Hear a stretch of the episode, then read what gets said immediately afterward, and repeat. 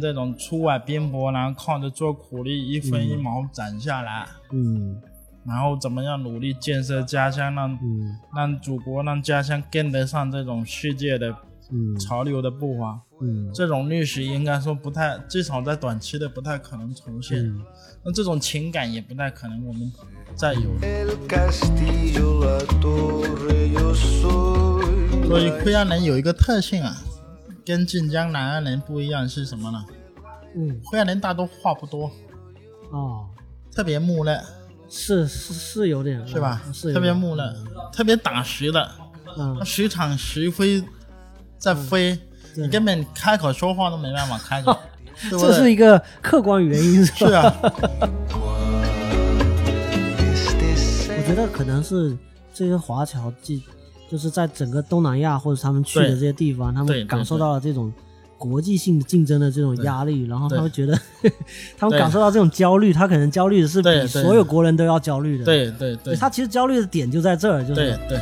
tu ser.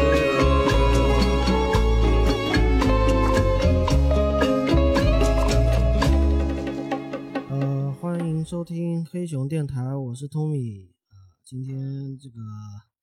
聊一期这个文献方面的内容啊，这个这这个非常罕见，在我们这个频道里面啊。我为什么会对这个东西感兴趣呢？而且它是一个呃不是厦门的文献，它是一个在泉州惠安地区的文献。为什么呢？因为这个我自己也是算半个这个惠阳人，然后有个老乡，这个前不久寄了一本这个惠阳风土志啊，一个文献材料给我，而且告诉我这是限量版的，总共就印了两千份，然后我有一份。啊、看完之后呢，我就觉得很有意思，里面的东西呢挺好玩的。当时民国的时候写的一些呃材料吧，就是对我们来说是一个很很很奇妙的一个观感。然后呃，今天呢就邀请我们这个文献和传统文化方面的一个一个呃民间专家啊，这个曲江子哈 是专家，啊，只是个爱好者。对对对，爱好者，对对对。哎，你好像也是，因为之前我是有听过你在讲，包括千字文啊，包括什么，是就还是确实对传统文化和这个都挺感兴趣的是啊。然后本身也是一个惠阳人嘛，是，对，所以我就是专门精准的找到 这么一个嘉宾来来来聊这期内容。嗯对对，是是，那作为这个惠阳人嘛，我就想说，这本书啊里面它有点像是他当时写的这个背景哈、它嗯，时代背景就好像是，呃，它是一个华侨对，当时华侨在菲律宾呢，啊，菲律宾对，就是下南洋的这些，对，华侨然后他们聚集，实际上嗯，惠安人去华侨也时间是非常早的，对对对比，我们想象的说近代开国，呃嗯，开埠以后再去还要早，呃，可能嗯明朝之明朝的时候，，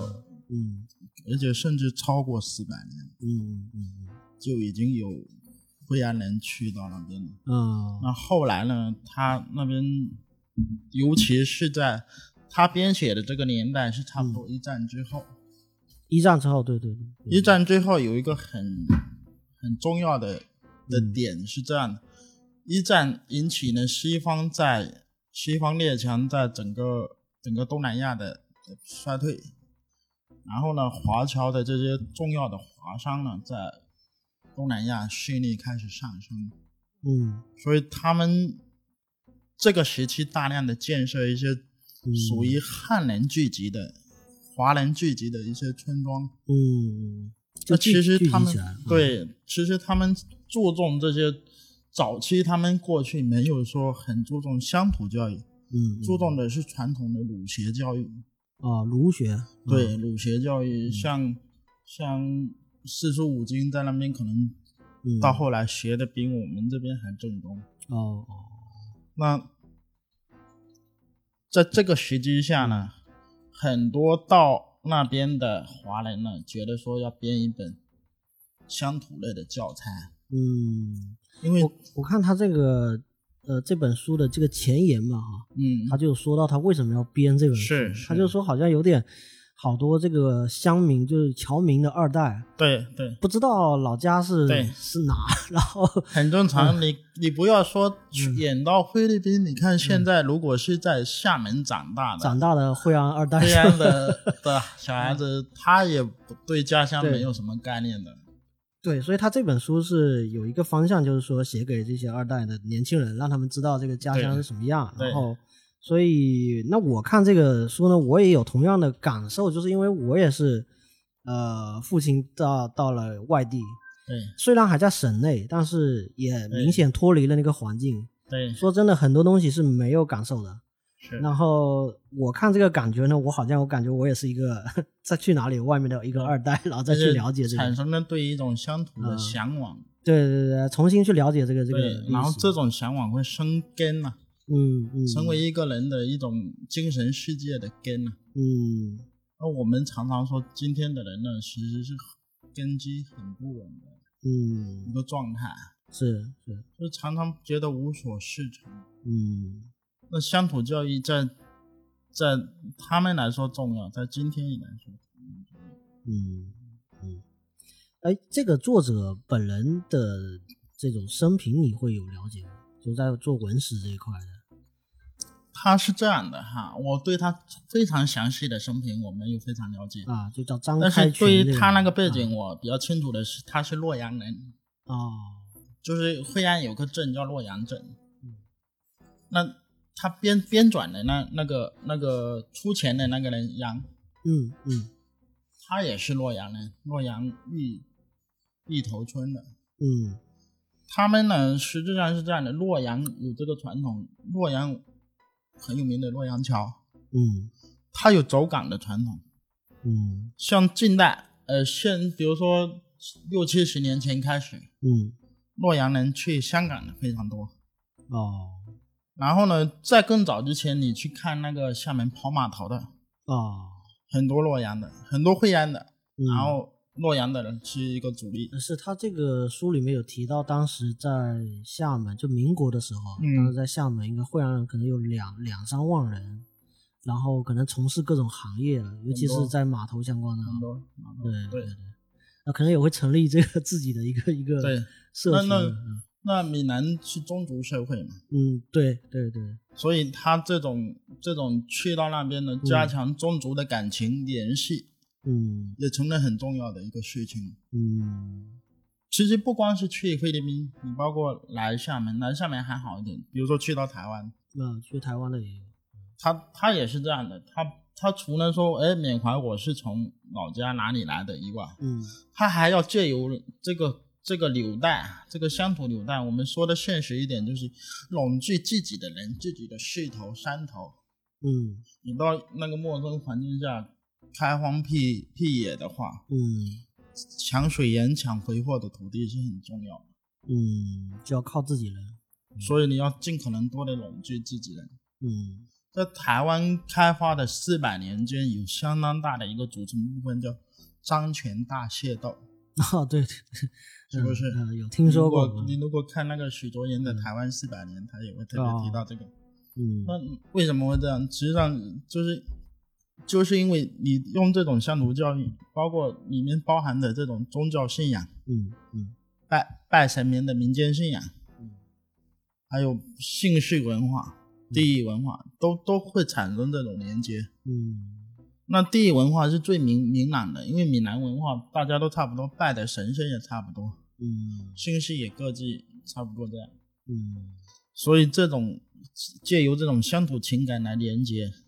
嗯，而且其实最早的时候，你说开闽或者说进入到有闽南文化开始，或者说真正的这嗯个惠安这个、这座城市什么时候开始建设的？好像那个呃，我不知道他书里面提的对不对哈，就是就嗯嗯他是说从从这个呃。呃，宋朝那边弄对那时候开始说，对从晋江那个地方分出来了、这对个，这个地这方个这个在更早前书里面可能没提到。啊我们今天常常说泉州古代有泉州三邑，啊啊，邑是上面一个口，下面一个八，嗯这个邑嗯县邑就是邑是什么？就是府城以外的这些这些、哦这些小区村域村落不是什么村落区域、哦区域里面，它会设置一个一个管理单嗯位，就是县一级的管理单位，哦，叫县邑。嗯那那最早的泉州三邑第一个邑呢叫南安邑，嗯嗯嗯那原来就是泉州外面都叫南安，嗯泉州府除了府城直接管理的区域都叫南安邑，嗯这是最早最早上溯可能可以溯到隋唐，嗯可以说到隋唐，那个泉州在唐初以前，甚至有一段时间，它的县治是在、呃府治州治嗯是在现在的南安的丰州。嗯然后后来随着这个汉人不断南迁，嗯开发南方嘛，嗯那你现役的人口也多了，嗯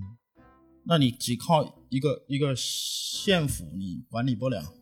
你就要拆分。哦是要这样去拆分南南安拆分出晋江，哦南安拆晋江，然后晋对江拆会啊晋江再拆惠安。啊那在现在的嗯那个泉港区嗯有个村叫古县村，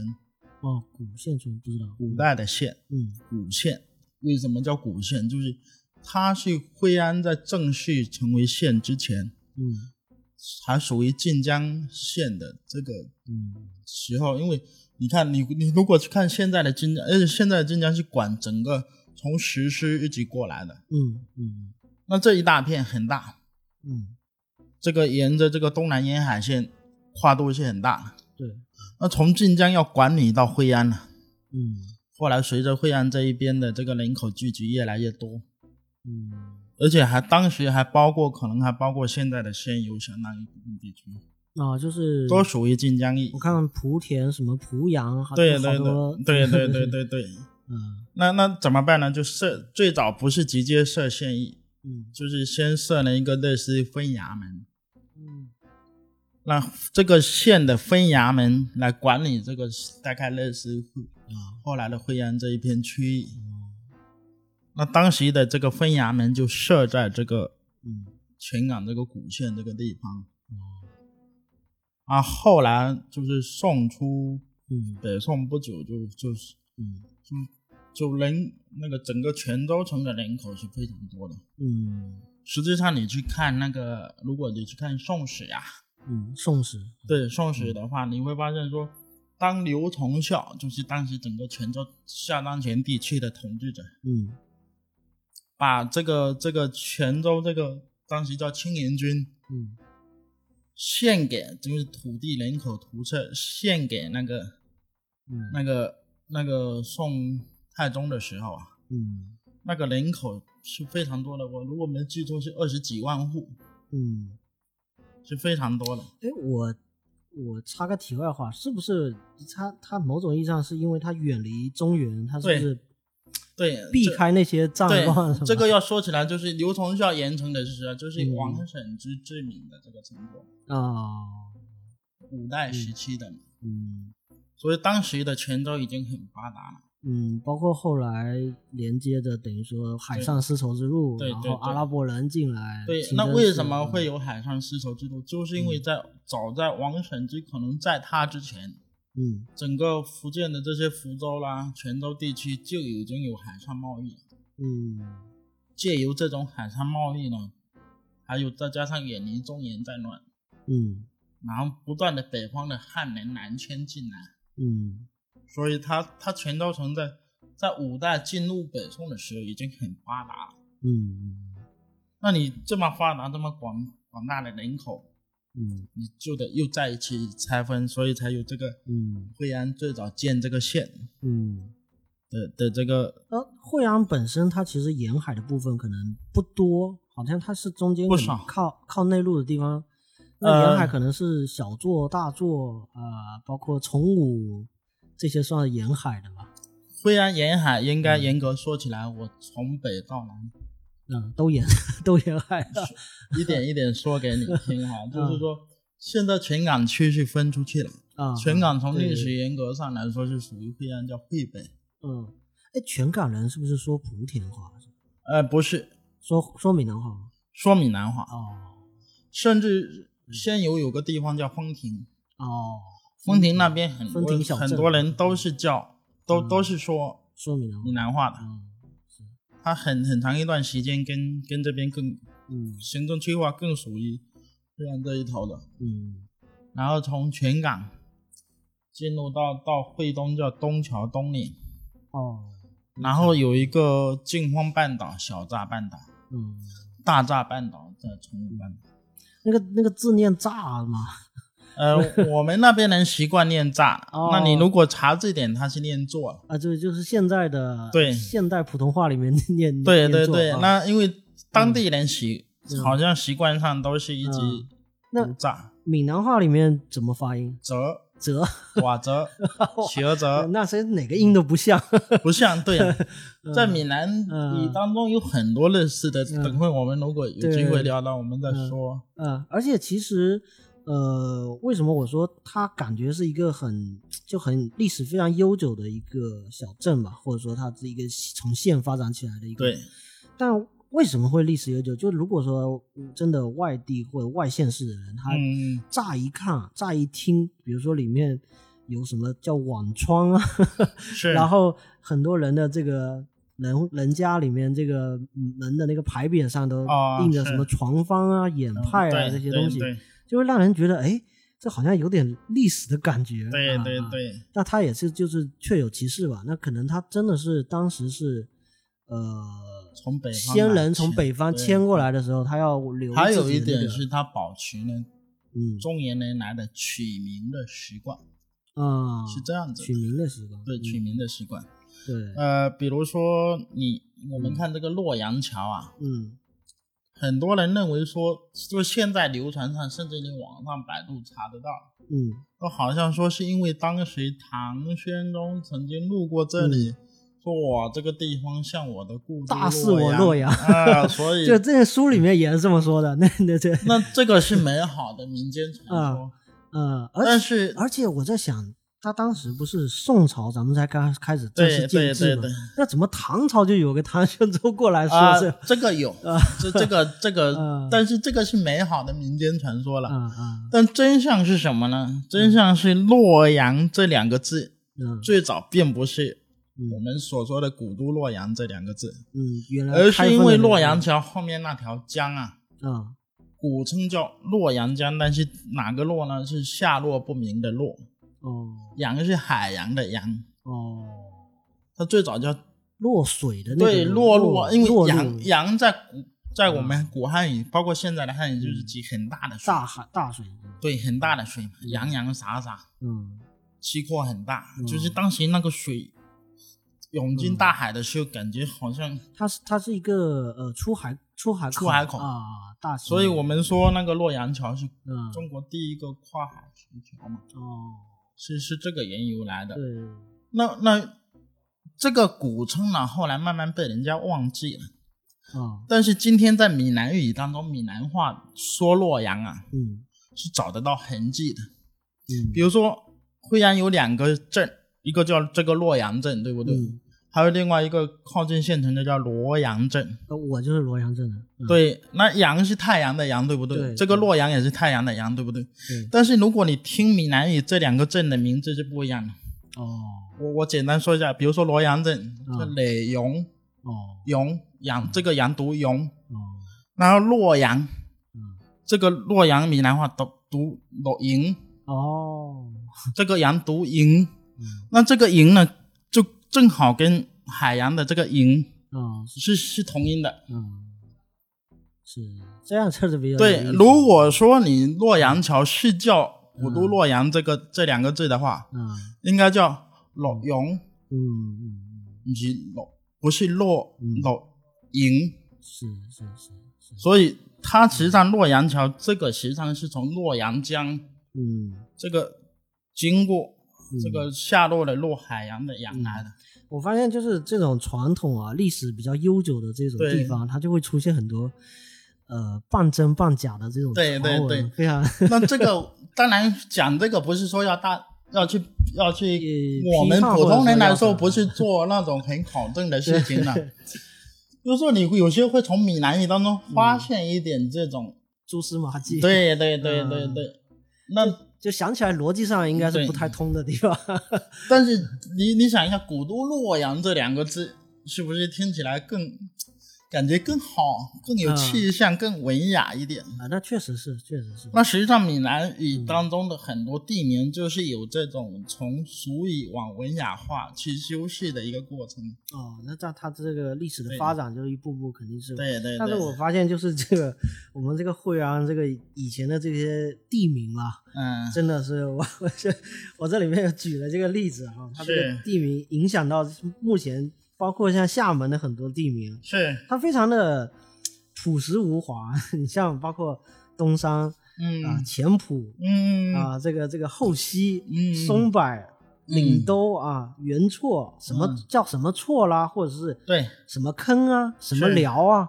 高坑、后坑啊，对，这你些看闽南语对当中有大量的这样的字哈，不只是惠安哦，闽南地区嗯比如说什么洋，嗯什么洋不是说它真的是个海洋，嗯，它这有个水塘，可能不是水塘，就是说它这个地方比较低，啊，常年会积水，哦，所以就叫某某洋。对对对对，对像惠安有什么下洋、后洋、前洋，是是是，然后比如说有这个这个这个铺，嗯这个铺实际上跟跟它当时是作为一个小职是应该是有一定的关系的。嗯在古代当在古代有有有一个有一个、有一个那个我们你看我们看那个武林外传有什么十八里铺，哦，是是是在在古代有一个丈量的单位叫一铺，一铺是多少呢？是十里，十里五公里。哦，所以到现在，闽南人老一辈的闽南人还常常会说，呃哪里到哪里有几铺路，啊。啊，哦这常单位常可会有能这样，对可对对，能年轻人都听不懂这对个对对这对种单位，对，以为是几步路，对 不 对？ 是不是？对对对啊，我小时候也也常常听不懂什么几步路，哦，就嗯就是它也是有这个跟这个有关的。然后还有一个什么呢？比如说我们厦门有个后江带，后江带，嗯对这个带是什么意思呢？对，带是因为整个闽南地区啊，嗯虽然是那个靠海，所以它然后多山，嗯所以它它耕地常常是不足的。嗯那么以前的人在开发，因为以前是农耕社会嘛，嗯那就要种田啦、嗯，但反正大家那都得就种田啊他他一般是这样的，我把堤坝围起来，嗯防止海水一直灌进来，变成盐碱地，哦把这一片地呢，通过堤坝拦住海水，嗯，然后把它整成良田。其实就是围海这种叫带带啊不是围海，围海是你把海给填了，哦，这种是把海给给嗯用堤给，所以有那有什把么它挡踢出去，嗯挡在有外面啊如果是围海，一般叫坝，哦那叫坝。嗯那把海挡出去来来平整这个地呢，叫带。哦，惠安有一个非常大的农田示范区，嗯叫走马带，嗯就我用我我靠围着这个来，嗯我整出一块良田是可以跑马的。走在闽南语是跑的意思，哦走马带，嗯。这个是福建最大的农田示范区。嗯而且包括像这种方式就，就进入到 就这个我们说聊吃的哈，就是我们嗯会种的啊，毕竟还对是农耕社会对嘛。对，然后你像他书里面就会有提到说，呃，我们就他其实也是一个呃热心肠的一个，当其实其实形成了一点有有点公民社会的那种感觉嘛。嗯嗯就像嗯，他这样的一个侨民侨胞嘛，是他也是胸心怀着这个这个家乡建设嘛，是他也提出了很多那个建设的一些一些一些意见和想纲法领和想法，嗯包括提出来说我们同样要纳税或同样要上这个供粮嘛，对是但我们不能像人家一样，我们没有稻田，我们没有这个，我们不能以其他的那种嗯就呃不能纳米，对不对对对对对，我们不能像其他城市一样这样去操作啊是。那我们只能纳什么？纳花生、 是盐碱地，然后这个啊各方面，是对对，沙地，是，实质上不只是他那个年代，在我小的时候啊，嗯我们那个我们改革开放之后，不是有农村的这个这个农田承包责任制嘛？啊，呃公社啦，对对，对，农田承包责任制，比如说我们家承包了一亩地，嗯嗯那就要向这个这个政府缴纳多少的东西，对不对？嗯，我到小的时候还有一个词啊，叫统购，统统购、嗯，闽南话，统给，啊，对，就是还有这个制度，比如说我今年要向政府统购多少花生，哦，就是缴对要缴对纳这些，对，它就是以因为花生比较轻，哦，价值比较高，嗯，如果你统购地瓜，那太重了。是对政府来说，收收购各方面、加工各方面也也比较难，所以在我选就是到零几年我们才取消农业税的嘛。 嗯，我记得好像是胡锦涛当总书记的时期嗯是取消的这个农业税嘛。那在之前，农业税在惠安就是用这种方式，嗯，在我我的老家这个地区就是用这种方式交的。嗯。说你一亩地一年要统过多少粮食、多少花生，啊，那像反正提到花生这个东西啊，我真的嗯是从、从小到大，包括你想我在三明长大，我并不是嗯在、在在在在本土，嗯嗯嗯但是那个地方我从小我就知道我们老家有花生，对 就是这个家家乡来来客人的时候，他就会对带花生过来， 对对，或者对说我这个爷爷奶奶回老家的时候，啊对带着花生回来，对对对对， 我所以，我从小就知道，而且，呃，它确实是不熟，它这个口味确实是不一样，对不对对？明显的和这个其他地方的对口，包括很明显，我们在同样在福建或者说我们在厦门对，我们经常可以吃到这个龙岩花生，是那很明显，惠阳花生跟龙岩花生那这完全很不不一样一的样东西，对是，所以它确实可能它在当地培育的品种还是有。不同的呃地方品种、嗯环境、环境，还有这个环，境，对，呃，像像那个那个在惠安花生有名的嗯有两种，嗯一种叫叫闽南一个短崩，嗯，就是比较大，哦，然后还有一是嗯种比较小的叫叫闽南语叫柳九精，嗯，那那个那个。我记得他这本书是把它称为琉球的种，啊，这个应该是正解。嗯，就是为什么呢？因为从琉球那边引进的，对，那这种种子很小，嗯但是很香，嗯，很紧实，很好吃它。好像说里面有一种是专门去给它榨油的，啊，，对，有一种是是大家对吃的，啊大大的那种就是炸油啊，是是，啊，然后小的这种就是就是就是蒸熟来吃的。嗯那那那个这个这个琉所谓的这个琉琉球，球种，它琉球它为它为为为什么只有惠安才感觉比较有呢？嗯因为它环境是一样的，第一个都是海边盐碱地，嗯你龙岩哪有盐碱地，哪有这种海风吹的盐碱地？嗯然后第二个呢，就是它的那个那个常年的日照时间非常长，哦，所以你看这个琉球种啊，我们那个惠安传统来说，花生有两季，两季，一季是春夏的这个花生，嗯一般是夏天特别热的时候收成的，嗯然后一季就是那个我们那边叫秋花生，嗯，就是秋季的时候种下去的。我记得是花生收完了之后，呃，煮一煮，然后就得晒对啊，嗯日晒呀，对对对，如果要做种就就不能煮了。啊，对对对对，然后这种琉球种啊，小的种啊，嗯就就不能在秋季种，嗯。在秋季种它长成就不够好。为什么？就是它的那个绿照热带的环境，嗯，就就不那么理想了，呃就有这么一个一个区别在。是，那还有就是地瓜也是一个很那很大地瓜是惠安最有名的了，最有名的，而且惠安围绕着地瓜有非常多的特 产品。包括我一直怀疑啊，原来从小长大的时候，大家都说地瓜腔、地瓜腔这个东西是不是跟闽南话有关？ 有啊，对呀、对呀、但是你像莆田那边，他也说他自己是地瓜腔，啊那那这个都一样，你看像像好多地区都说自己地瓜酱，实际上这跟我们的历史有关啊。嗯呃，我们这个整个东南沿海呢，有一个特点是这样的，就是人口很多，嗯适合种的田地很少，嗯所以为什么说我们东南地区这种华侨特别多？那就得出特去别讨生活。对对对，就是在实质上，如果说你有你有去去观察比较老一辈的，嗯，他们常常是这样一个一个一个形态，嗯，就是说家里比如说有四五个儿子啊，嗯通常是老大继承田地，哦，田地不够人分的，你一分就大家都养不活。嗯就通常是老大继承田地，那老二干什么？老二一一般要学一门手艺， 哦，这都分配好了， 对，比如说你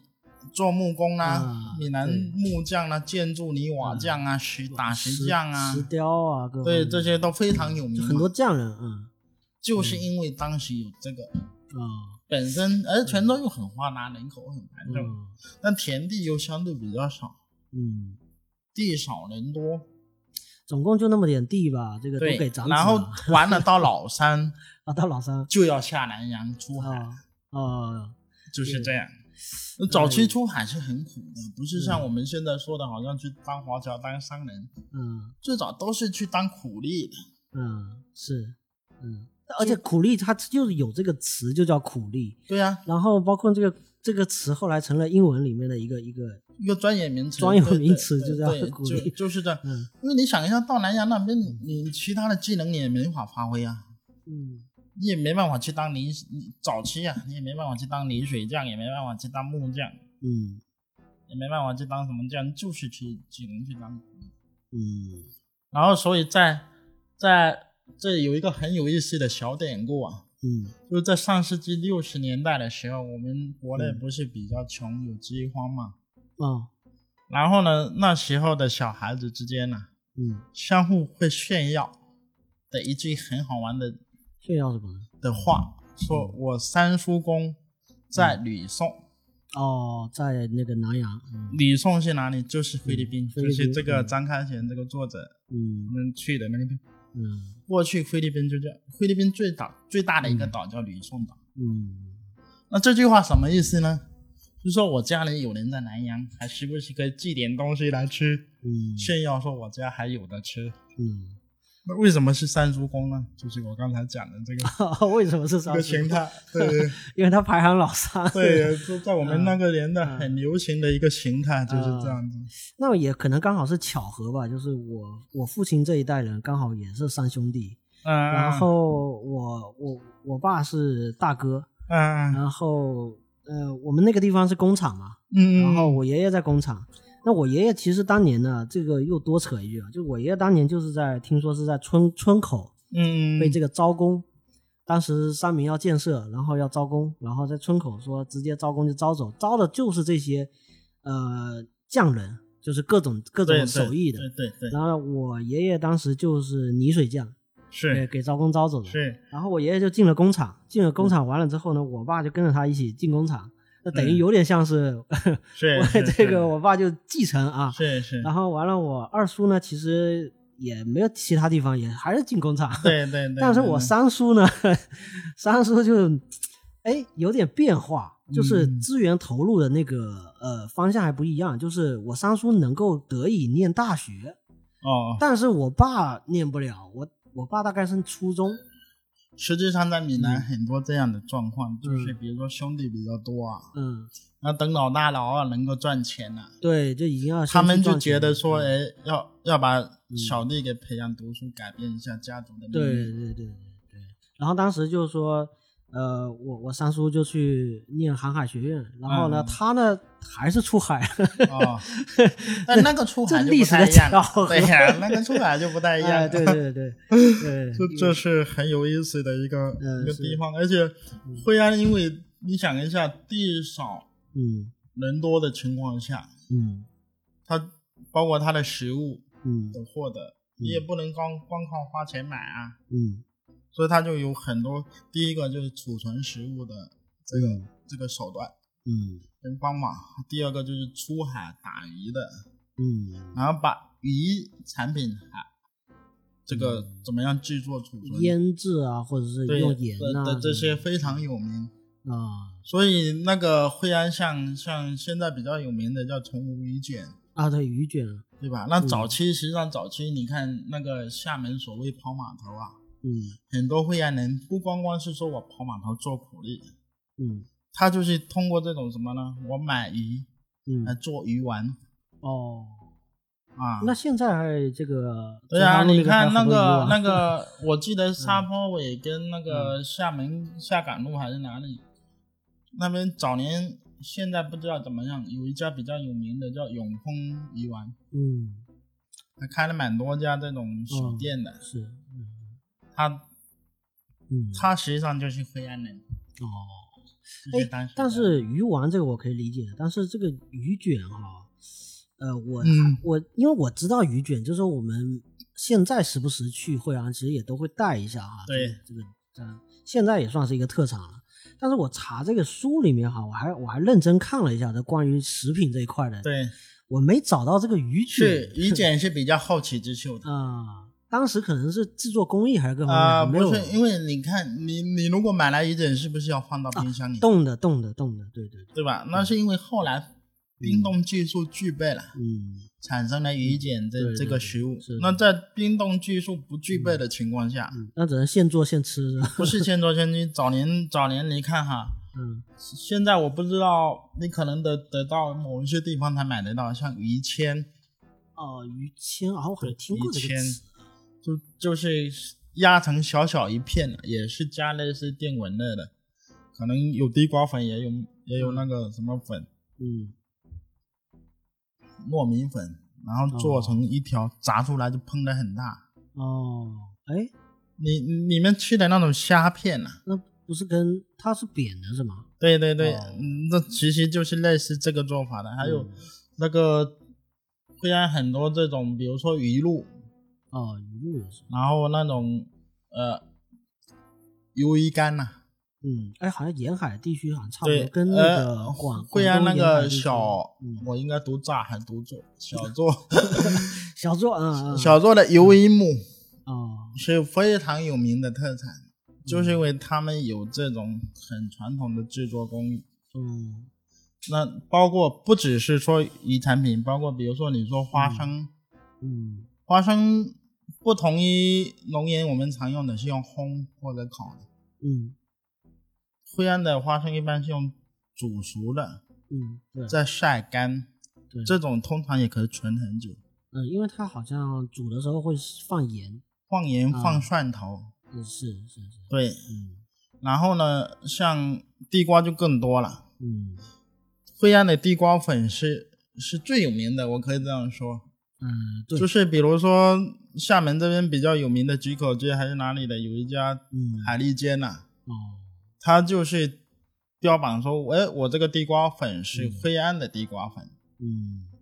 用的是比较嗯对尖尖货啊，这个对对对 顶级对的对地瓜对粉对，比较 A 货 的嗯是嗯。然后品质比较不高只是地瓜粉，还有什么地瓜签呐、啊地瓜菇啦，啊啊、是很多这这样的呃东西。我记得我记得以前就是小时候在我爷爷奶奶家长大的时候，嗯，他都是要煮那个白粥嘛。呃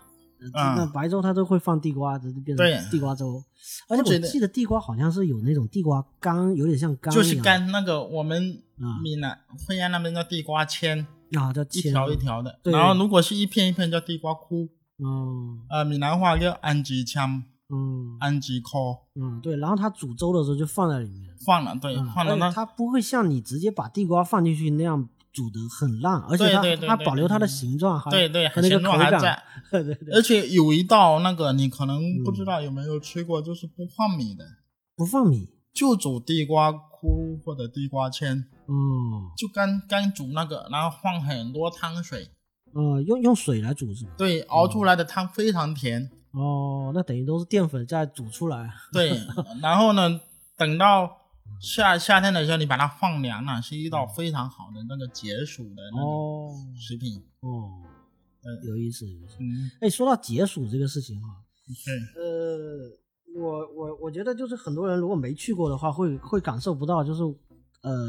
以前那种石头的房子和石板屋这种，是它它居然解暑的效果那么好，就是它它非常阴凉嘛，就感觉是，就虽然热是特别热，晒是特别晒，就外面你出去太阳 光这瞬间你就感觉要蒸发了，是吧？嗯但是你回到那个那个屋子里面，你就觉得哎，开了空调一样的，我觉得这个对。特别神奇。而且你说的说嗯会晒的时候特别晒，实际上嗯它所以灰暗的这个工匠的那种智慧是非常厉害的。嗯它它如果说整个结构吧，嗯整个建得好的话，就算夏天嗯你在里面都不会特别热。嗯，是是，为什么呢？因为实际上是这样的，这个这个说起来可能太技术，我我我那个 简简单说就是说，石石头吸的快，散的也快，哎呦，对不嗯对？然后当石头有湿气，就是当你空气当中有湿气的时候，嗯，是很容易附着在石头上。哦，湿气，石头是大部分嗯，是不平的嘛，嗯嗯，它有很多缝嘛，对，石头是会呼吸的嘛，嗯，所以所以你你只要懂得喷洒点水啊，哦，就可以达到空调房的效果。 对对对对对，以前在那个对那种年代，我感对啊觉我夏天我 我就经常看到有人在楼顶上洒嗯水，洒水，对对对对对对对，他就可以，我记得我以前就小时候去回惠安，呃，过暑假的时候啊，嗯，就是晚上睡觉我们都在天台睡，对然后就是晚上睡觉前就洒水，拿对个对皮对管那个把那个天台对都给浇一遍，对然后晚对上就对可以睡了，对睡觉就直接看着星空啊，对那对，空气对也没有对污染，对 对穿透云层啊，这个对对对对对，呃，对，那时候 感觉是过了一个对闰土啊 这般的生活。那那嗯，之所以会让石头房特别多，其实还有一个原因是因为当时木材缺乏。中国人传统一般都是用柚木头。对用木，那更早年是用土。啊，实际上，你如果再往嗯一百多年以前的房子，还是以土木结构为主。嗯那石头它的这个运输、开采啊各方面成本是比较高的，嗯是最近一百年左右才说哎整个技术啊各方面提高了，嗯然后石头房子才多起来了。嗯，而且石头真的是也是变成惠阳，包括泉州，包括南安地区，这个非常嗯重要的一个一个一个产业了。，对而且是对，那自古以来，呃，实际上南安这个石材中心呐、对，嗯，早期大部分老板都是惠安人，哦，是吧？ 对，就惠安这个这个嗯做石材、做石雕生意，嗯，这个产业是非常早，历史很悠久。嗯而且你说那么早就开始做这种工匠哈，嗯，那他其实也算是走南闯北了。这些对匠人其实他他活不可能在本地做，他基本上至对少也是到泉州，然后对到厦门。对你、嗯你去看，几乎我们不要说改革开放以后的，嗯，就是哪怕比如说你去看那个湖州的西禅寺，哦，它里面有大量的石在那结构个的，福州大学边上那个。嗯对对对对对对对，因为我自己去去游历过。嗯，它也有大量的这种食材什么的，是惠安匠人去去做，嗯，哦，应该还有不少石这构个，的就就是对对对覆盖整个福建地区是不用对讲的。对，嗯，包括天然梅华表啊、这种，对对对，而且都有惠安匠人对，的。那其实像这样走南闯北，嗯，怎么说呢？它也形成了说你去外面去赚钱，然后见嗯世面、见天地啊，是吧？嗯，回来这个盖个厝啊， 是吧？嗯对对对盖盖盖房子房子，嗯啊盖房子，对然后就可能养老啊，差不多 钱对赚够了 就回家养老这种。嗯，呃，但是怎么呢？怎么说呢？就是刚才前面有聊到，就是呃，你说物资不是非常够啊，或者对资源不是很够的时候啊，哎，包括家里面有男生啊，这长子啊，也也可能就是长子分个地，那接下来几个可能也就对吃都得吃吃出点外火锅对底料这样了。对对那对，那如果说一个一个女生，你说在在在惠安，你说她怎所么以所以这这就牵涉到这个惠安里这个话题。对他，他他他在很多就现在不了解惠安女的人的眼里，她其实是一个文化名片啊，就是大家觉因为得对现代文化这种摆拍嘛，摆拍啊、啊照片这种这些摄影的这些老法师和这些对对对摄影家对对协会啊，去对这边呃采个风就喜欢拍，而且你喜欢拍嘛，也都穿这个传统的这个服饰。那对我惠安里服饰，对对但，但我听说是这样啊，就包括仅仅是惠安女的服饰，它都是有区别的。有啊村跟村之间是有区别的，有那已婚未婚也是有区别。有，那我看，反正现在这种文化名片，它可能好像不太讲究这个东西，就啊、是要拍就一一通 拍。那一样的啦。你看很多地方的民俗服饰啊，嗯，它也都已经脱离了原来那个。呃，因传统为你要的知道，嗯我们传统来说，服饰是区别身份、区别场合，嗯嗯很必要的。哪怕在今天，你说有一些正规场合，我得穿个西装，嗯还是有的，对不对？嗯但是大大的简化了。嗯那以前这些是很细的，嗯，这个这个文化符号从现在来看，会觉得说，呃，从以前就有我们这个惠阿女的这个形象，到现在，它有几个特征吧？是几个特征就包括说光脚，是光脚，然后戴着这个斗笠。那是这个露肚脐，这个我有点包不包太确定啊啊，露肚脐是对的，啊，是对的，是吧？嗯就对是自古以来也也是这么有一的套啊，对对对那好像这个特点也是一直就，呃，怎么说呢？延续到现在，成为一个一个，嗯，呃，如果特征啊了要如果要谈，可能要谈很久了，就是、因为我们这一期不是专门讲惠安女服饰的，啊，对，就惠安女服饰简单来说是这样的，它目前来说几几个几个研究都倾向的意见就是说，第一个它跟沿海生活有关的，嗯，你看到的惠安女服饰实际上大部分在惠东沿海。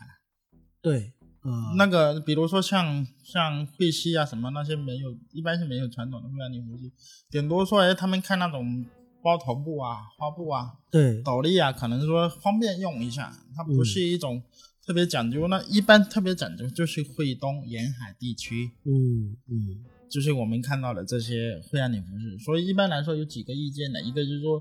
它是一种古越遗风，然后有、再加上沿海生活，然后再加上一些汉元素嗯传承下来的嗯这么一个东西。嗯，那那那个很多人把它简单的映射成说它代表所有的惠安女，啊，对，其实不是，其实它它的地区倒不是很广泛，嗯只是它比较有特色嘛。呃，因为现在已经有点记不太清楚了。我记得我原来还有苏公嘛，还有苏公嗯留嗯嗯在洛阳那个地方啊。嗯，洛阳那个地方不算，对啊，靠你看你像在惠安，在洛阳，你看得到嗯惠安女服饰吗？对，他没有，但但是斗笠会戴，就是说你嗯对啊刚才那个斗头笠因巾为啊，它它那这个个斗笠方便嘛呃对，对干活的时候这个这个东西对对它对对，那平常下身可能穿的就是对正常的，就是正我常一们点的，对对对，对对，就可能它包括花布，因为惠安你包的那种花布啊，嗯，它它不会粘汗，哦，你流汗了就不会粘汗，然后会凉。哦，这个对于对于夏天来说就很嗯都多，是像像我在我在厦门的朋友。嗯他托我去买过那种惠安里的花布，说他干活的时候可以。啊，这种东西是不是叫的确凉？啊对，呃，对，这个就是的确凉，的确，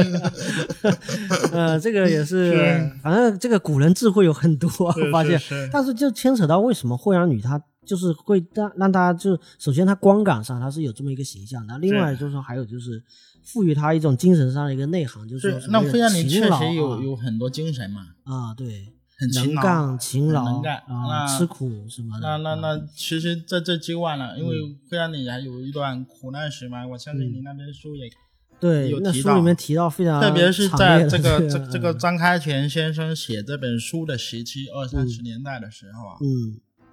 会让你自集体自杀现象嗯是非常多的。嗯，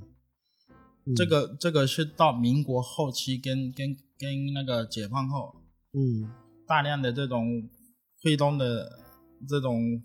社会风气改革之下，才慢慢嗯改善过来的。嗯那那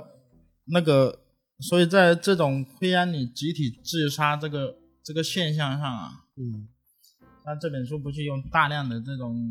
言对辞啊，对去对去去感叹对跟跟跟痛心疾首吗？对对对，但他好像是说，我们说他有一个历史成语，我不知道这两个东西它是不是连在一起的，就是说嗯常住娘家和集体自对杀对这对两件事情，它好像有时候互为因果，它有时候这里面几个、嗯几个嗯，呃包括我后来自己阅读跟自己亲自去了解到的，对，就是这个惠安里集体自杀这个现象啊，嗯呃，因素比张开元先生在这本书上提到的还要多。嗯那那主要的一个因素叫常住娘家，对不对？嗯为什么会常住娘家？嗯，他是说好像是就是你因为出呃你是嫁人了，但对是你还未生育，对，那你就先留在自己娘家，娘家，对而且娘家也确实需要这个劳动力，某对种意义上啊，也对需要有家里有人帮忙对，啊，然后就形成了这么一个一个它有这样一个缘由啊。啊，第一个我们提到了，就是惠安南的嗯通常是要外出的。嗯那你你那这种就有增加了不安全感、嗯不确定感。嗯那所以在惠安，特别惠东沿海地区，嗯就男男人外出比较多的地区啊，嗯常常也有早婚的风俗。哦很，比如说做父亲的很早嗯就为儿子定了门亲事，举办个婚礼。嗯这个早早到什么程度呢？可能小孩才七八岁、十来岁，哦，就娃娃亲啊，定好了娃娃亲不只是定亲，我十来岁我就给你办婚礼，哦，十一二岁嗯，就入洞房了啊就不洞房，啊，不动 不洞 房，但是先办婚礼，哦啊，先把婚礼，先办婚礼，嗯嗯就把把这个关系定了。嗯，但然后办完婚礼，女孩子是还是回娘家住的。哦那就是你刚才提到的，要怀孕之后才会到婆家住。嗯在你你你去品味这个词啊，嗯在惠安把你的有怀孕了、嗯用普通话叫欠债，欠债还钱的欠债，欠债欠债还钱的欠债，嗯哦，就欠钱的这个意思欠债。啊，会比如说两个母亲可能在聊天，嗯问说你女儿欠债了没？哦，意思是说你女儿，嗯闽南话叫欠债，哦，那这个欠债是欠就是哪就个就是债啊？就是你你、哦，自己这个这个对。嗯就是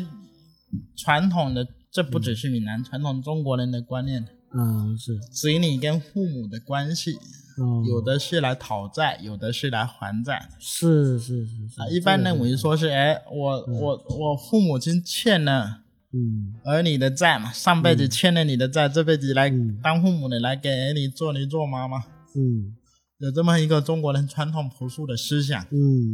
嗯嗯，这不单单是闽南特色，那背后实际上是中国人嗯传统的一个思想。嗯那嗯在没欠债之前，就等于我也没欠夫差价嗯的债，什么意思呢？因为怀孕是传宗接代嘛，是传宗接代是婚姻当中最重要的一嗯，件事，在传统婚姻里面对，最在重要传的统婚姻里面嘛，对对不对？传统理解里面，对所以就有这么一个状况。那我那因为男男的大部分时间都不在家，嗯，那你想象一下一个女的过去，在婆家在婆家，第一个、先别说有没有婆媳上面的嗯问题，嗯第二个从贞洁来说也有危险。嗯我嗯觉得我们话说白一点，就是有可能发生这个、嗯这个婚外情啦，哦，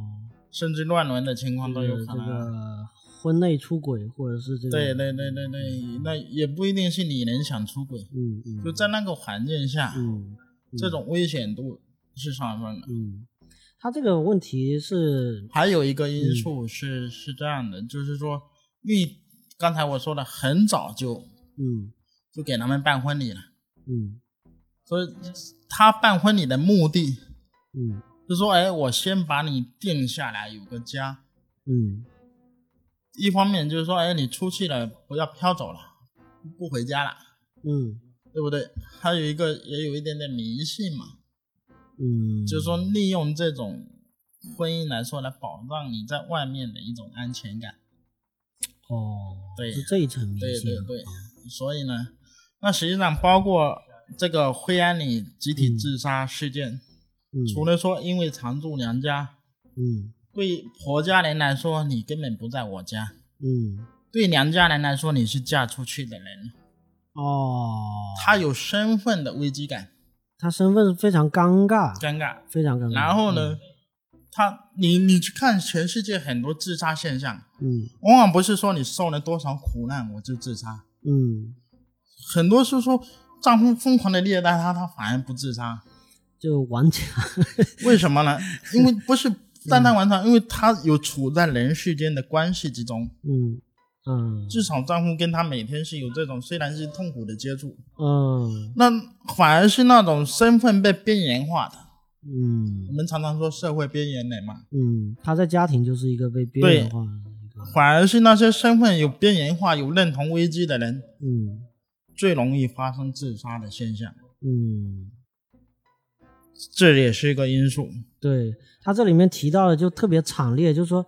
自杀，大家想一想，就自杀就不就一个人的事情了，集体但是他这里面是一个集体自杀，就而且他对形容的说大家，呃，海誓山盟啊，就是今对天约好那姐那妹们，啊这这这就是第三个因素是什么对呢？因为男性长期不在家，嗯那女人身份又边缘化，嗯所以她常常需要什么呢？找同伴，女性的同伴。嗯你当然不可能找男性同伴了，你都已经是有嗯，有夫那也是找男性同伴也是很危险的事情、对啊呀嗯嗯那在会安传统当中，有所谓的金兰会，义结金兰的金兰，姐妹会、姐妹哦伴，哦哦，可能一群人就结成金兰会，而且这个金兰会不是说我真的搞一个会社或怎么样来、嗯来搞事业，不是，嗯它它的结构很单纯，就是大家没事作伴干什么呢？诉苦，啊，就是就是金兰会亲常常变成相诉苦会，相互倾诉，大对都都都都因为境遇可能差不多对啊，对，然后再加上早年确实生活物资各方面生活比较艰难。嗯然后再加上身份又被边缘化，嗯所以借由这种诉苦相互取暖，嗯，然后觉得人生没什么意思，就相约自杀。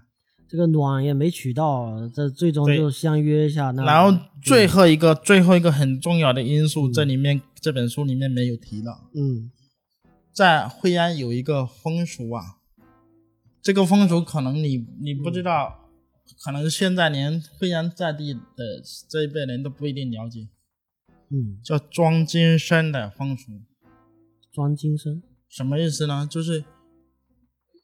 民间信仰当中啊，有一种观点认为说，家族里面嗯非正常死亡的，嗯比如说自杀的啦，嗯比如说出什么祸的、车祸什么、嗯溺水的，嗯他的魂魄呢嗯不会去轮回，嗯还留在这个这个家中。哦那借由一套仪柜、一套仪式啊，嗯给他弄一个一个塑像，哦这就所谓的装金身。装金身，金子的金金子的金，嗯身体的身体的身嗯装是装扮的装，哦，有点像以前《封神榜》里面说你有一个魂魄，然后我需要给你一个躯体啊，对给你装上一个躯体对啊。然后装完这个金身是怎么样的，他就成神了，嗯哦，他是这个家族的守护神，哦你把他供在家里，哦平常就上香，然后家里有什么事情，嗯有什么不决的，嗯就没办法决断的事情，就去就去那个闽南人叫卜龟，哦，就是占占呃就是用阴阳爻嘛，呃对去去嗯占卜嘛，呃对对对，这这个这个这个问他这些事情，嗯或者说像像像，嗯比如说我小时候要考试啦，嗯母亲也也干过这种事，嗯类似这样。那那你想一下，对于这些嗯文化不高的会让你来说，这是另一个途径啊，嗯另一个获取身份认同的途径。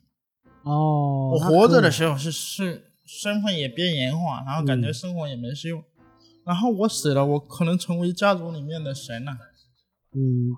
就是呃，所以叫什这么个契机呢，他的自杀倾向，就人生就翻盘了对啊，就是从最底对啊到最高。对呀、啊，可以放到最高，但是，呃，哦，他其实呃，因为他一走了之，也不也其实管不了身后事了。但是对怎么说呢？这个那本书里面其实还是会提到说，如果你家里面是出这样的事情，对嗯家族很这个名声也不太好。还是是不说太好，所以所以就因为要嗯，为什么这个风俗要形成呢？嗯会形成这个也也是某种刺激嘛，嗯不只是自杀，就是家里出任何这种飞来横祸的事情，嗯在闽南的家庭里面都认为说是一个很不好的事情，嗯嗯一直到今天哦，比如说你你那个有些家里面，比如说小孩在外面出车祸嗯死了，对吧？嗯嗯不让抬回村里的，进进那个主持老屋去去去设灵堂的，嗯不能进村，啊，听起来好像很残忍啊。嗯，就是一一种迷信吧，就是对呀呃它觉得就不成了一种风俗，你嗯你这种非正常死在外面的，你就嗯不能再进来。嗯嗯所以对于这个嗯家里出过这种自杀事件的来说，嗯，他要有一个办法来把这个来把这个事情圆融起来。圆过去，嗯，对，那庄金生就是一个、一个嗯借由这种民间信仰，因为闽闽闽南特别会安啦，有大量的拜女性神的这种传统。但其实女性是对，其实不只是女性神，庄金生不止用在自杀的灰安里身上，嗯这个男性也有庄金生的。哦那么女性庄金生之后，在家族里面一般称她什么姑嘛，嗯姑姑的姑嘛，哦或者姑婆嘛，哦称她什么姑婆嘛。那男性庄金生一般称她什么叔公嘛。哦然后那个传统的意义叫做称他为什么三太子、几太子，哦也有这种说法。哦，它跟那个三太子有关系吗？呃，没有必然 关系。哦哦。对对对对对， 但是这里面就提到说，整个呃惠阳女的这个一个这一个，就是说她这文章里面还用了一句话，我觉得这个这话不提不起，就她对这话太太那个了，是就是做人啊，身为这个女儿女生啊，是不幸中的大幸，做了惠阳的女人啊。更是不幸中的最最不幸，这个这个这个词，其实包啊括刚才说到的说，所以当呃集时体自在杀他的这方面年代，嗯嗯做张开贤先生的年代，嗯当时因为那个那个民国已经成立了，嗯，社会改革的这种这种行为运动分歧啊，已经开始在开展了。嗯嗯，就是差不多在这个时期，嗯惠安有有一些有识之士啦，嗯新学知识就会组织这种、嗯，这种，我们现在能改良够了借由借由他当时提出来的这些嗯文献吧，哈、或者说口述历史啊这种感觉啊，能够知道这个当时的这个这些东西。其实我觉得他当时也是，呃，这个作者其实在在当时他是一种进步的力量啊，而且有嗯他这个力量能够看到那个时候那个年代的某种落后，对而这个落后可能延续了很长很长非常长，很长很长时间。而且在它之后还延续了相当一段时间。嗯嗯那你想象一下哈，当时的南洋啊，嗯，某种意义上是世界的一个风浪口，南洋是吧，嗯对南洋、嗯东南亚、南洋，嗯就是全世界的列强最先进的国家，啊、哦、是在这里你争嗯我夺，嗯所以这波人去到南洋。嗯。他是见识到全世界最潮流时代潮流的事情的，世界先进的文化对对啊，对对各方面的东西。这个这个嗯波澜壮阔的这种嗯大、大背景。是那当他们回过头来看自己的家乡还这乡么土的闭这塞个，，嗯还这么落后，嗯就是他们有这种很大的这种这种情感情怀嗯激发，去去最重要一件事去办新学。哦你看闽南的很多闽南的这种新学之风，在全国比较领先的，嗯大部分是华侨带进来的。是包括他们有到见识，然后又对有钱，包括好像到现在晋江都还有很多中学还是对对对，侨乡在包括我自己捐助，嗯我自己上的学就是闽南有名的三大侨校之一，哦对，河山中学。哦当时也是跟跟随刘玉水先生，呃，跟随陈嘉庚先生一起在南洋这种奋斗打拼的这个刘玉水先生创办的。哦对是是是他，他最早是回老家改革这个私塾，嗯改私塾为学堂，哦也差不多在张开全先生写这本书的这个时间点。嗯，我就觉得那个书里面提到那个那个时代好像特别的有呃，让人就是有有有希望的那种感觉，好像就是对一一切都好像有点像是在有点像明治维新那种感觉哈，就是对一个开化，就感觉是对对对要开始走走一一进步一现代步，的在在在嗯往前走，但是同时嗯，又还没走向极端嘛，对没有对完全否认掉自己的东西嘛。是是是，就虽然五四运动是一九一九年，嗯但是至少在二三十年代的时候，嗯在闽南的乡土，其实嗯闽南的乡土一直都没有谁打理，一直在试图保留自己传嗯统文化的那一面。嗯，包括我前面提到说这个张开全先生在里面还呃提出了一些呃政治的一些一些一些纲领嘛。对对对对对对然后包括很细致的会提到说， 对呃，家有些有些土地应该种什么，，对对对 细到那种程度就，呃，那个这个这个其实那个时期应该嗯差不多是、是嗯泉州整个地区啊在那个时候是全国比较我们用今天来说比较先锋的，哦哦，比较先锋的。嗯当时呃那个他应该你这本书里面也有提到，我印象不太深了，嗯有提到蔡廷锴十九路军志敏，到后来福建是事变的事情嘛。是是，那十九路军在当时嗯上海抗日的时候，嗯就是南洋的华侨嗯大量的发起捐款，嗯声援十九路军抗抗日。嗯当然，这里面还有一个原因是这样的，就是都因为当时日本人已经试图要进入嗯南洋，插手南洋的势力。嗯，那那祖国大陆抗日的力度也影响到他们在南洋的利益。嗯是。对后来呃这其实这个不用讳言了，对，因为为后来陆续都沦陷了，包括东南亚哎后来也沦陷了，确实是这样。然后、嗯后来不是蔡廷锴跟那个跟跟那个谁啊，十九路军另一个首领，他们他们入闽之后，嗯非常先进的一点就是提出跟华侨共治，哦就组一个就是大家类似自治，自治在当时是一个潮流的名词啊，哦，不像今天说什么少数民族自治才有这东西，呵呵嗯当时是是是非常主流的，嗯是各各地去自治。嗯呃那那当时就是有提出来跟华侨共治自治，嗯那所以他这些华侨当时确实有大量的参与到祖国大陆跟乡土的这些具体治理当中，不是光我们后来嗯而且以我为的捐钱这而样。且我看他们应该英文都不差啊，还对这对好多地方还用英文啊，对呀对呀，因为有些有些东西他可能还一时半会儿没有翻译出来，所以对他直接就用了英文的原名啊，对就对比如对说那个。那个鸡要引进哪一种鸡，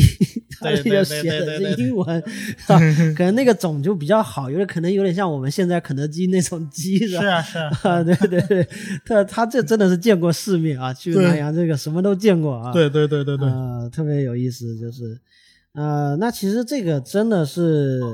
这里怎么说呢？他他这里面有有有有这个积极的那一面嘛，他也对提出来说，其实包括说还是刚才那种，他像那种积极的那种嗯眼光来看当时的一些历史上嗯就是沿袭下来一些不太好的那种旧习嘛，对包括他提到那个石敢当这一点，我觉得就也很有意思，因为这个呃，我最早知道嗯石敢当，它是所谓的泰山石敢当嘛，就好像说怎么怎么惠阳也有石敢当，但是他是说呃呃石敢当它是有一种说它是你你是一种党商，就是你对对，就是对你你你到这现在嗯，闽南很多乡村还有在，而且他提出来的一个一个一个想法就是说，呃，我们是华侨，我们是我们回乡就是参与这个家乡的建设，是但是总是会有这个村民可能就是看我们眼红啊，或者是就邻居啊，就对街坊，这这到今然天后也就是提出来说你这个建筑啊，你这么建可能不行，影响我们整个风水，影响我的风水，然后就提出这个党商这个意思。对。对对那对，意思就是说，那是不是说就是说，那这个时候你需要有这个石敢当来镇这个这个位置？那这个可能是由本地的这个在地的这个乡民跟他提出来要这么一个做法，那其实是变相的是要要要要一些财，或者是要要要什么一。些嗯赔偿或什么的 都有。对，那他哪当时怕提出来说，这是一个嗯，特别对他们华侨特别不友好的这种举 动，非常生气。嗯那这个这个一直到改革开放之后啊，这嗯种有一些企业家赚了钱回家乡要建设嗯对或什么，现在也嗯也会有这样的纠纷，这种难免的。但话题这个话题呢，这种这种人情世故的话题，我们就不嗯去深聊它。那说到这个石敢当，确实你刚才说很多，嗯，很可能印象中好像只有泰山才有所谓的石敢当。，嗯对对对，这个石敢当其实直到今天呢、嗯闽南很多乡村嗯还在用这种方式来行一些，嗯，就跟你刚才说的挡商挡煞啊，这样一种仪式，啊，它反也是风水的一部分。嗯对它成了，而且很多人忽视一点，我们说谁敢当泰山，谁敢当泰山，谁敢当，嗯在中国的传统的这个神系里面呢、嗯泰山府君嗯是初代的地府神哦，嗯，地府神这个我不太了解啊，地嗯，嗯就是在佛教那一套啊那个阎罗王体系进来之前，嗯阴间的掌管者哦是泰山府君。哦是这个意思，对对对，所以呢，他觉得说，哎，谁敢让他有通地跟通天的这个哦通人间的这这样一个功能，哦所以他可以挡所谓的阴煞、那阴煞，类似这样的镇住嘛，嗯类似这样的的的一些概念，不只是谁敢让，你呢，你去看很多地方，好像屏风它是一种修饰，对不对？嗯实际上，屏风在闽南当中也有承担很大一部分，嗯就是这一类风水功能的。也是在挡啊对对打对，打一然个后进不门止的这一样个的你看闽南人为了挡煞，发明了多少东西 啊，是哼吧？那个屋顶上的啦，屋子里的啦，非常多啊。啊有的镜子啦啊对有绘，会镜子啊有对有那对种对八带八卦图的一有对对对，有个镜子这还有种画什么姜子牙图的啦，啊很多啊。嗯。确实是一个这这传也统文化是非常对悠久这的一个，这也是闽南特别会安的一个很大的一个特色了，嗯就是对于这些风水啦、八字啦、五行这一类的东西非常讲究。啊，对，这个叫什么？查查堪舆是吧？有有这么一个词吗，看一对堪舆，堪舆，对就是风水学吧？风水是学，不是啊。呃，这个风水堪舆哎，我能不能这么理解？就是说，因为嗯我们从事建筑那方那对个行业对的工匠多，工匠那跟这多个风水呢也是息息相关的对啊。它要么就是衍生出这个行业一起来做，要么就是工匠自己也懂一些。是啊也得呃也得这个懂 这个通米不知道你有没有印象？我在当年小鱼读书版上啊讲过一个故事，啊，就是关于墨斗神啊墨斗故神事。啊就是闽南的这个工匠，传传统的这些工匠啊，墨斗就是那会戴个墨斗，画那个线的那个东西对啊。认为那个墨斗是有神力的。哦，他可能因为它能够量直，嗯，能够盖屋子，有嗯堪舆的功能，哦也有可能各方面原因嘛。啊，就把它神化了，神化它本身是神个格化工具啊。对，然后呢，在闽南的很多跟类似于阴间有关元素的、阴间元素有关的一些仪式场合啊，嗯也常常会用墨斗来辟邪，嗯来挡邪气。嗯这个实际上过去认为说很多木匠、嗯工匠，嗯而他同时还兼任什么呢？嗯，兼任这种帮别人解煞的这个哦，会下诅咒、解诅咒这这厉害了，这里半对半个道士啊，的一个，他也不算是道士，啊道士在闽南更多的是做法事的功能。啊，是道士在闽南叫塞公、施工，施工啊，哦，对对啊，对做对做对对。做法事，是这哎，这样提提到这个东西，就是我觉得，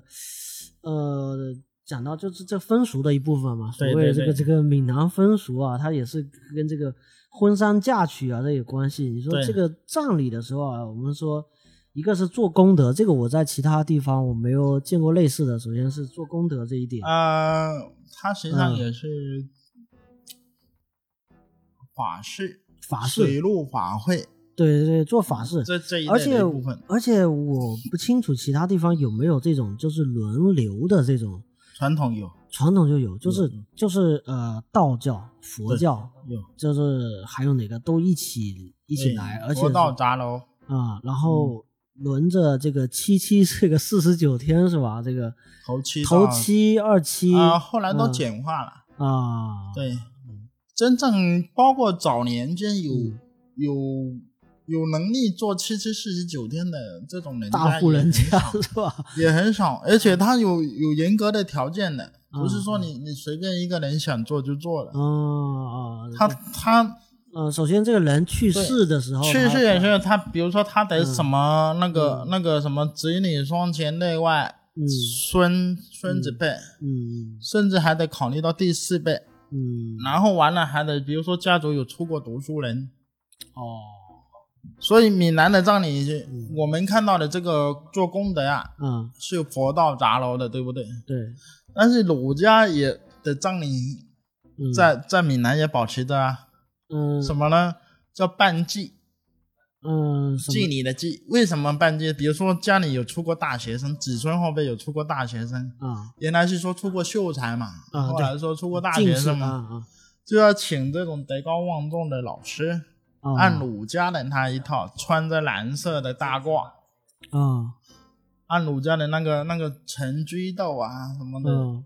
进献之礼呀、嗯来做这个还要练一篇祭文，哦，那还挺对，挺简单的吧？就是一好像也不复杂，但嗯是这些细节的考究，用什么礼什么的，我感觉儒家现在越来这越少哎，儒家这一套听起来比较有点像西方那一套那个葬礼，呃，那不，就是它没那么你复你杂去的。看那个、嗯那个儒家最早有一帮就是帮人办葬礼的，嗯哦， 嗯有有一派就是帮人办葬礼。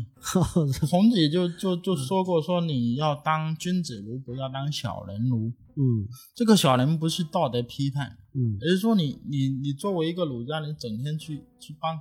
帮靠帮别人办葬礼来赚钱，你不去考虑天下大道，嗯说这个叫小人物，哦就格局小的意思，哦功用小的意思。是儒家是很重视这种嗯丧葬礼仪的，是是是对，是，这都是中国传统啊。这些这些啊实我还质我原来上还以为这是这个惠惠阳传统，因为我觉得还蛮奇它实际特上的就是啊惠安习俗对于我们传统嗯一种文保化的一种保留，啊，就是留着，大家看的比较明对对显。对我对当时对真的觉得，呃，对对，其他地方就没有感觉到那么明显的这种这种味是道。嗯整个惠安来说呢，它因为当年这个这个下南洋的人非常多，然后回馈到家乡的这种情怀也很重嗯很深，嗯所以当时就有有一些有一些专门为华侨而设置的一些嗯一些包括讲学的啦。嗯，惠安最有名的一个奖学金叫曾纪华奖学金，就哦，奖励每每年中考、高考前二十名的这样一个。嗯那曾纪华先生就是当年有名的华侨，后来在香港嘛嗯那个那个，然后包括我们我上的那所中学，就是也是华侨办的嗯设立的这种。那你去看南安呐、嗯，晋江呐、嗯也是很多类似对这对样的。对，都非常重这个所以教育，重啊重教育，重这个。然后有一个很有趣的，我也是最近才了解到，嗯当年华侨回来办的这个学这些学校质量有多高啊？嗯因为当时国内一穷二白嘛，只有华侨相对有钱，嗯所以他们的学，你你可以想象一下啊，我们初中生物叫做副科，对，对不对？嗯你可以想象当年华侨回来办学啊，嗯不仅开生物课，嗯生物还分动物学跟植物学，哦专门的动物学老师、植物学老师。哦，那这个教育资源比较对，溢溢出了，这都已经是奢侈了。这也不叫奢侈，在那个年代，就是嗯能读书的也是少部分人了，嗯对不对？嗯然后很重视，很重视。嗯当年小学升初中也是要考试的，嗯，就是新式学堂这种。对，嗯也是要考试。啊，然后呢，你看光一个那个数学好几门呐、嗯算术、嗯几何、嗯，代数什么的。我觉得可能是这些华侨即就是在整个东南亚或者他们去的对这些地方，他对对们感受到了这种国际性的竞争的这种压力，然后他对会觉得 他们对感受到这种焦虑，他可能焦虑的是比对对所有国人都要焦虑的。对对对，他其实焦虑的点就在这儿，就对是对我这这底底下子孙一定要迎头赶上，我可能没机会了是啊嗯啊！我就是怎么说呢，只能做个这个橡胶大然王或后者什他们也么，确实有非常强烈的这个心愿，嗯希望祖国能强大，嗯是，嗯确实是这样的。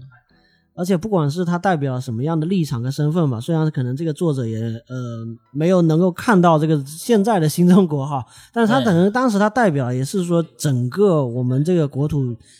要往好嗯的地方去走的一个方向，哪怕当时是所谓的国民政府的那个时代，他当然也是希望说这政府能够把大家带到一个比较好的一个一个一个是地方，嗯而且这种感情可能是，就是因为他就那么一一段而已，嗯你再往后你就没有了。嗯那再往后，我们今天嗯中国强大了，也不太有这种、嗯，呃当年这种出外奔波，然后靠着做苦力一分一毛攒下来，嗯然后怎么样努力建设家乡，让嗯让祖国、让家乡跟得上这种世界的嗯潮流的步伐。嗯这种历史应该说不太，至少在短期的不太可能重现。嗯那这种情感也不太可能我们再有了。嗯那这种是人类很可贵的一种情感，嗯，就是这种华侨的这种对对对，很很难再嗯在再线是 吧？再现了。 对，所以嗯我我对这一块我也是非常之感叹的。嗯我当年我自己为这个写文章，哦，如果如果不冒昧的话，我想练在这里练一下，嗯 因为这首诗不长嘛。那因为我自己家族嗯，就是等于说是我曾祖父的兄弟，嗯也是下南洋。嗯在我小的时候，等于他的儿子回来过，哦后来就再也没有联系了。啊，有好像很多都是这样，就是对，然后我修族谱的时候，曾经试图要托人打听，看能不能打听得到。嗯在打听的过程当中，也听到很多惠安人当时下南洋的一个很艰苦的故事。嗯这个这个当时特别惠东人啊，去到比如说新加坡，嗯新加坡有一个地名啊，用闽南话我会讲，用普通话我忘了是哪个字了。啊闽南话叫甘果麻呢。然后这个地方是什么呢？是靠靠近码头的，但又不是在码头边，嗯等于靠近码头，但是在在在内陆一点的一个一个有点像今天贫民窟一样的一个广场。因为新加坡是热带地区嘛，嗯我们的这些先人呢、去到那边当完苦力啊，也舍不得花钱去住嗯旅馆或者去租房子住，嗯然后就就包着一个一个布，就就躺在这个我刚才说的这个地名上面，哦，就露天而睡了。就露宿了， 露宿街头这样，嗯然后风餐露宿之下呢，你想一下，人在这种不确定的环境下了，嗯性格总是难免比较嗯野一点，嗯比较野蛮一点。嗯所以当时的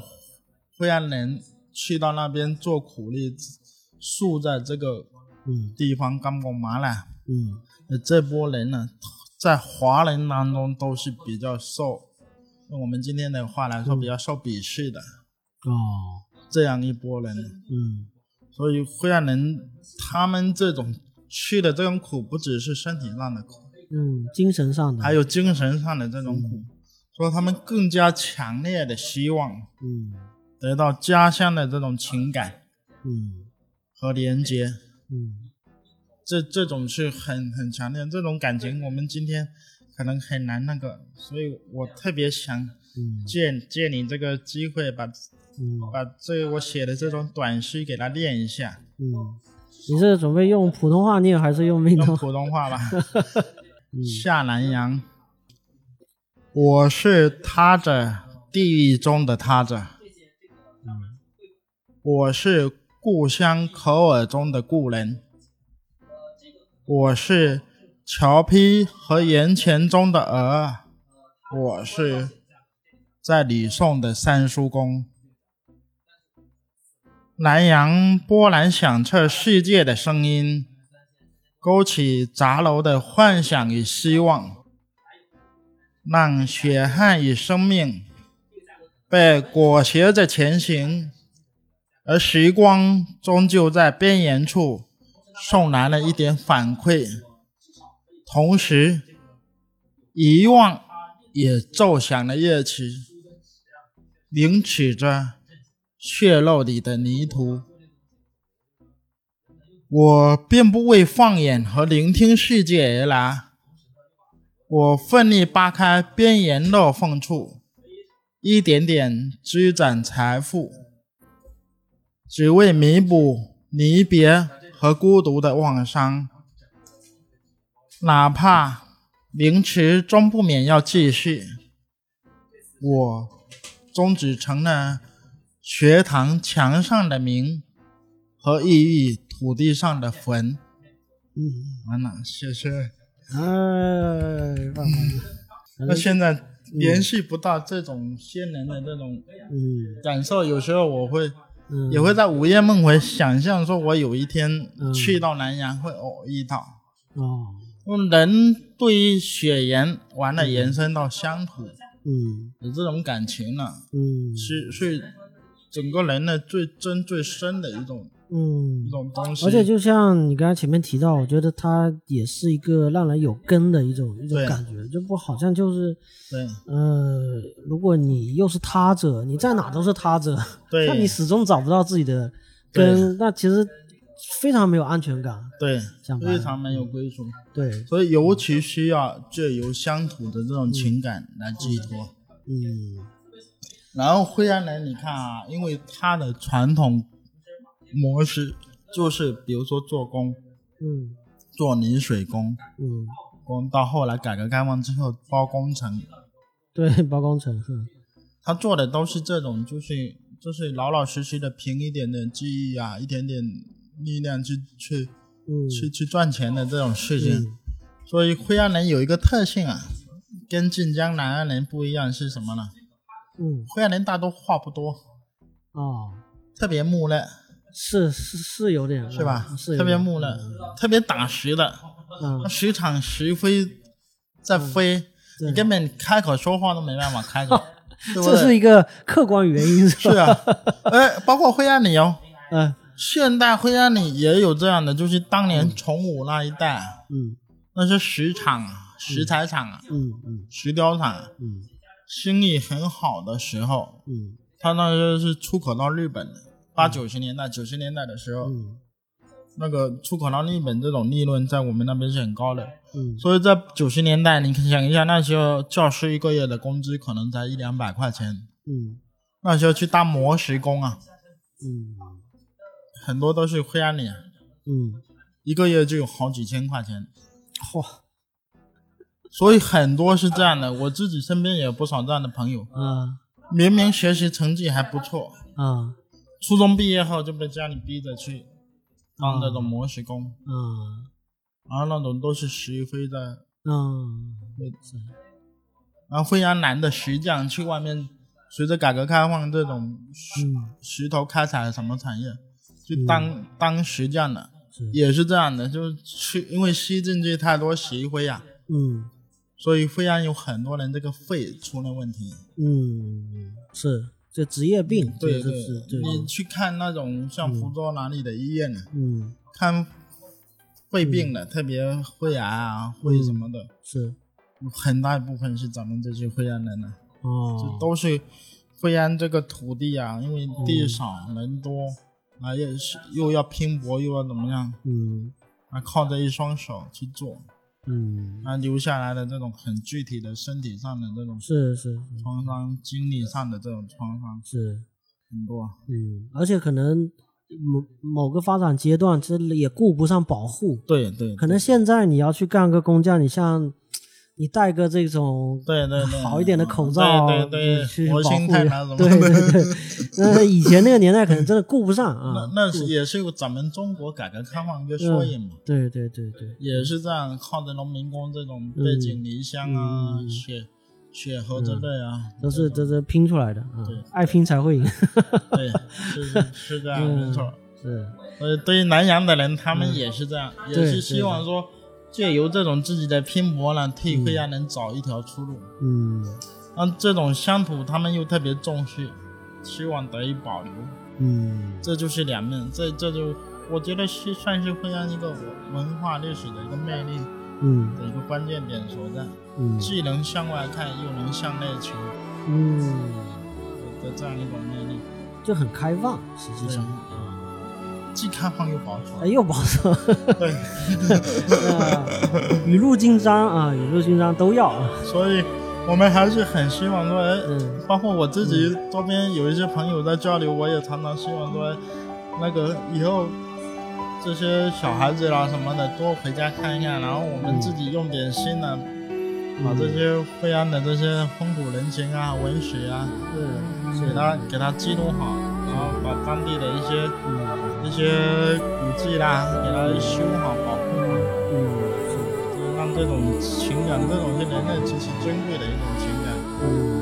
可以一直延续下去。嗯行，那我们今天就差不多聊到这里。好啊，要感谢这个曲江子啊，谢谢第一次现身我们这个这个电台哈、然后加上曲江子，其实自己也有一个公众号啊，是叫这个号头条号，呃头条号曲江曲家家即学，将加学，这也是曲江我家的学业。务。对对，也是一个，这个是另外一个话题啊，这个家学啊是另外一个话题。将来有机会的话，我们这个这个请许许家子再来啊，再来做做客。好的，好的，好谢好，谢。就感谢啊，今天我们就到此结束。